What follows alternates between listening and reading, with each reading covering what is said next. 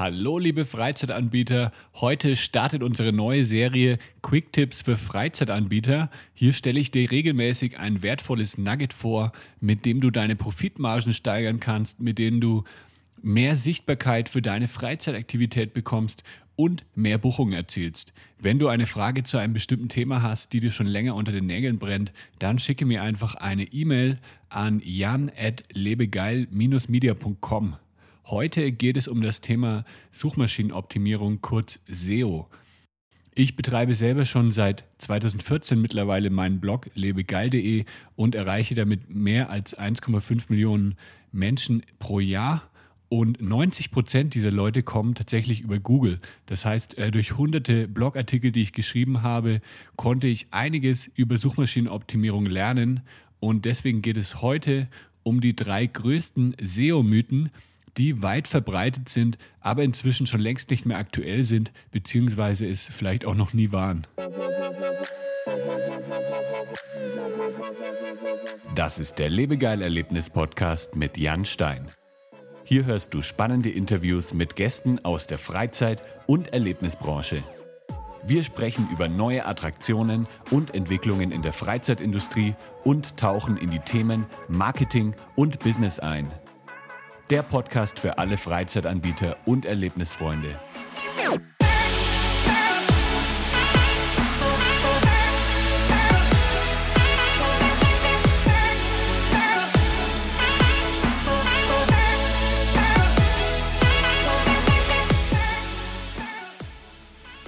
SEO-Mythos Nummer 1, die Keyword-Dichte. Häufig wird empfohlen, dass das Keyword, für das man gerankt werden möchte, mindestens zu 1%, 2% oder sogar 3% im Text vorkommt.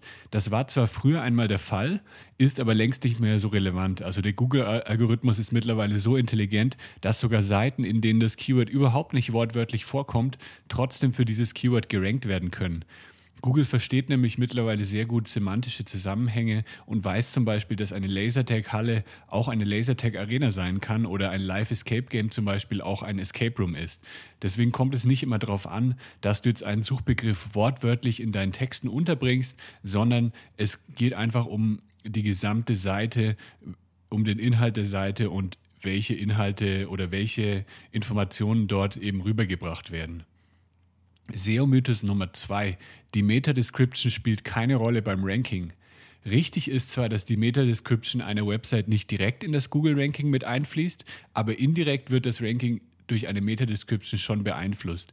Wenn du jetzt eine, auf deiner Seite eine gute Meta-Description hast, die bei Google angezeigt wird, dann kann es nämlich dazu führen, dass mehr Leute auf deine Website klicken, also auf den Link bei Google und so Google deine Inhalte auch als relevanter einstuft. Das kann dann wiederum zu einem höheren Ranking führen. Deswegen ist es ganz, ganz wichtig, dass du eine gute Meta-Description schreibst. Das kannst du zum Beispiel, wenn du mit WordPress arbeitest, ähm, mit dem Yoast-Plugin oder mit RankMath machen. Da gibt es eben für jeden Beitrag dann die Möglichkeit oder für jede Seite, die du veröffentlicht hast, die Möglichkeit, eine eigene Meta-Description zu erstellen. Der letzte SEO-Mythos, den ich für dich habe, Nummer drei, ist, Backlinks sind gut für mein Ranking.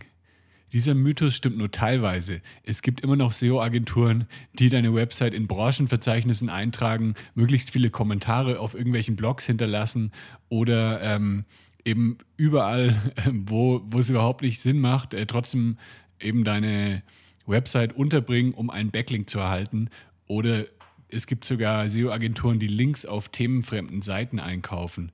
Backlinks können auf jeden Fall deine Google-Platzierung erhöhen.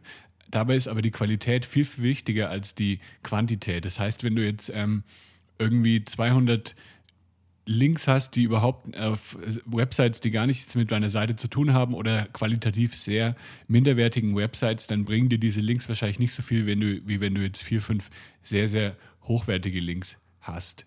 Wenn du zum Beispiel mit einer Lasertag-Arena einen Backlink auf einem Heimwerker-Blog kaufst, dann wird sich dadurch dein Ranking wahrscheinlich nicht großartig erhöhen. Wenn du aber zum Beispiel auf einer lokalen Tourismus-Website Website, ähm, deiner Stadt empfohlen wirst, dann kann dieser Backlink viel, viel mehr für dich wert sein. Suchmaschinenoptimierung ist zwar ein Thema, das sehr, sehr viel Zeit kostet, kann aber langfristig dazu führen, dass du deine Werbeausgaben insgesamt senken kannst und dann viele deiner Besucher über natürlich erzielte Suchergebnisse kommen. auch lokales SEO ist für Freizeitanbieter extrem wichtig, dass du zum Beispiel bei Google Maps sehr gut gerankt bist. Und mittlerweile, wie du es vielleicht auch schon jetzt gehört hast, in den drei Mythen ist SEO extrem umfangreich geworden und sehr, sehr komplex geworden. Und ich verstehe, dass die Informationen dabei oft zu viel sind und man gar nicht wirklich weiß, wo man anfangen soll. Und wenn du jetzt auch das gedacht hast bisher und wenn du SEO deswegen auch noch gar nicht angegangen bist, wirklich, aber gerne ähm, Google und Facebook vielleicht ein bisschen weniger Geld in den Rachen schieben möchtest für bezahlte Werbeanzeigen, dann lass uns gerne mal sprechen. Dazu kannst du einfach auf lebegeil-media.com slash budevoll gehen und dir da einen Termin in meinem Kalender aussuchen und dann schauen wir mal, wie wir deine Website oder dein Produkt mit Suchmaschinenoptimierung noch weiter nach vorne bringen. Wir hören uns dann in der nächsten Podcast-Episode. Vielen Dank fürs Einschalten und viel Erfolg weiterhin. Ciao. Das war der Lebegeil Erlebnis Podcast. Bist du Freizeitanbieter und möchtest mehr Buchungen für deine Freizeitaktivität erzielen?